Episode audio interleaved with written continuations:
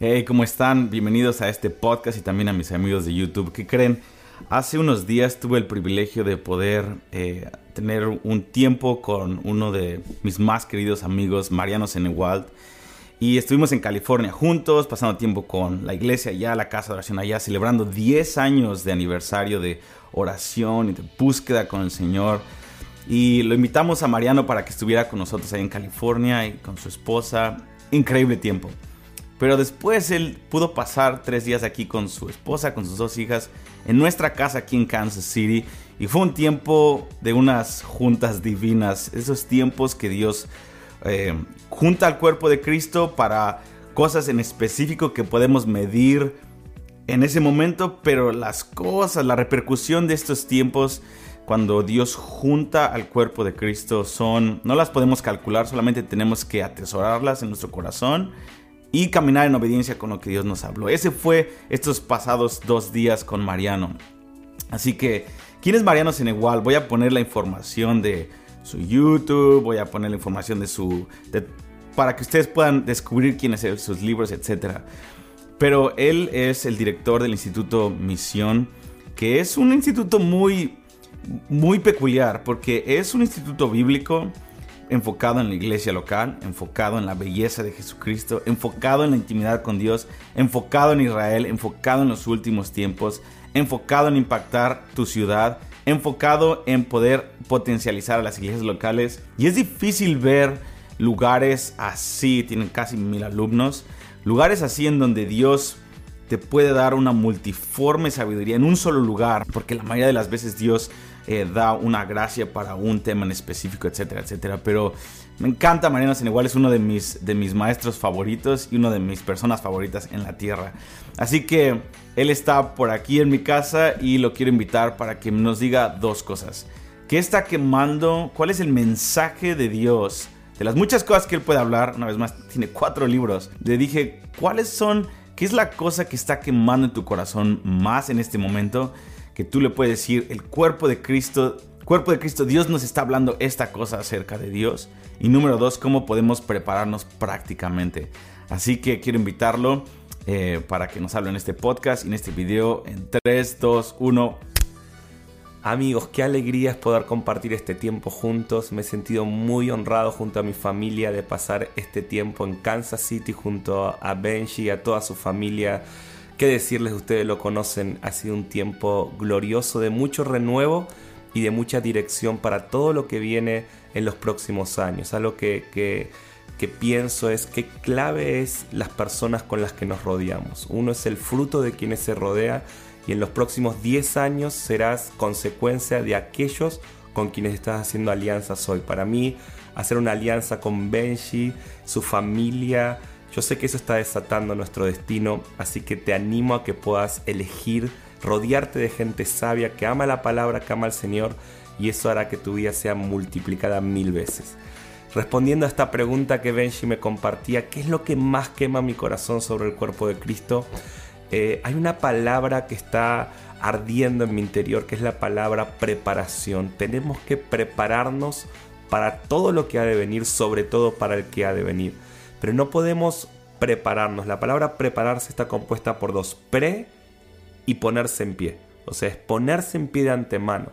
No puedo ponerme en pie para lo que viene si no entiendo lo que viene. Por eso todo este consejo de estudiar los últimos tiempos, de poder ver todo lo que la palabra dice que está viniendo para anticiparnos, para hoy estar en pie para todo aquello que va a suceder.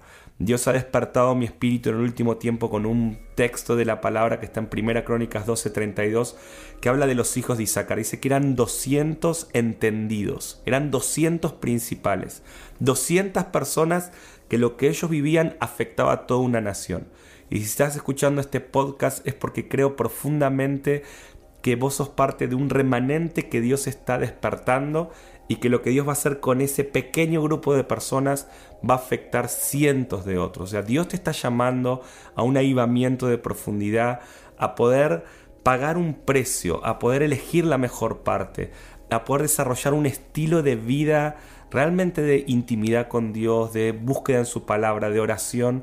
Y creo que vas a vivir este espíritu de los hijos de Isaacar. 200 principales que lo que ellos hacían y decían afectaba y dirigía a toda la nación. Una de, de, las características de este grupo, de esta tribu, de estos 200, era que eran entendidos en los tiempos. Y eso es algo que me quema, ser entendidos en los tiempos, yo lo puedo describir como entender pasado, presente y futuro. Pasado, si vemos Apocalipsis 1.8, es el que era, dice que Dios es el que era. Jesús también, Él estuvo desde el principio.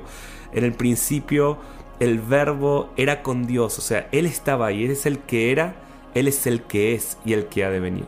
Cuando pensamos en el que era, tenemos que ver todo lo que Cristo hizo. El Evangelio es lo que Él hizo, tenemos que creer, que tu fe crezca en su victoria, todo lo que Él ya ganó para nosotros. La iglesia, esto quema mi corazón, tiene que crecer en fe. Tienes que creer que Él resolvió todos tus temores, que Él resolvió toda tu enfermedad, todos tus dudas, todos tus pecados ya fueron resueltos en la cruz del Calvario. Esa fe en el que era te va a potenciar para experimentar al que es. La fe en el que era te potencia para experimentar a Cristo hoy, Emmanuel Dios con nosotros. No tenemos que solo recordar lo que Él hizo hace dos mil años o esperar a que Él vuelva para experimentar su amor, para experimentar su gozo, los placeres superiores de la presencia de Dios, la plenitud de vivir una vida en Cristo. El que era es. Tú puedes experimentar a Cristo hoy, al que es. Pero de esto quiero terminar hablándote, el que es ha de venir. Y así como tenemos que experimentar al que es, tenemos que prepararnos. ¿Cómo te prepararías si tendrías entendimiento que estás por entrar en una temporada de invierno? ¿Irías a buscar tu abrigo? O, si, si tendrías que prepararte para una maratón, empezarías a entrenarte. Y espiritualmente tenemos que prepararnos para el que ha de venir. Tienes que empezar a entrenarte, tienes que empezar a crecer en la palabra, tienes que meterte en intimidad con Dios. No solo eso te va a posicionar para todo lo que viene, sino que hoy te va a ser efectivo. Hay una frase que me anima mucho que es, solo aquellos que saben de dónde venimos y hacia dónde vamos podemos ser efectivos hoy.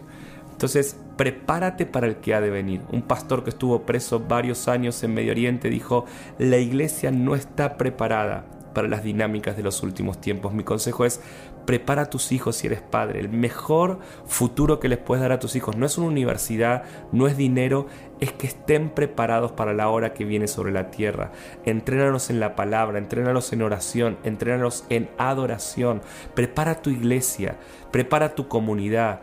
Tú mismo sea un mensaje vivo, que tu estilo de vida muestra el reflejo de cómo prepararse para el que ha de venir. Esto es lo que quema mi corazón. La iglesia no está preparada, pero creo profundamente que vos sos uno de esos, de esos 200 principales, o 300 de Gedeón. Sos parte de ese remanente. Por eso estás escuchando estos, estas clases, estos podcasts. Dios te va a dar entendimiento en los tiempos, sabiduría en qué hacer y autoridad para que todos los que te rodean puedan ser despertados para la hora que viene. Recuerda el Evangelio completo, el Evangelio eterno.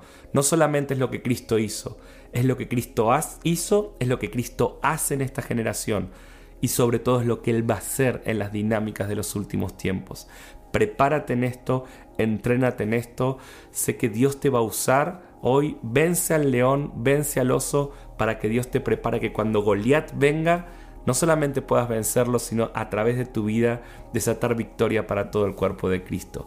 Te animo, te anhelo, si estás escuchando este podcast, eres parte de esa generación que va a despertar muchas personas para los últimos tiempos. Si vos te despertás, tu familia se va a despertar. Cuando uno se despierta, su comunidad se despierta. Y si una comunidad se despierta, toda una nación se puede despertar. Que ese despertar empiece a través de tu vida.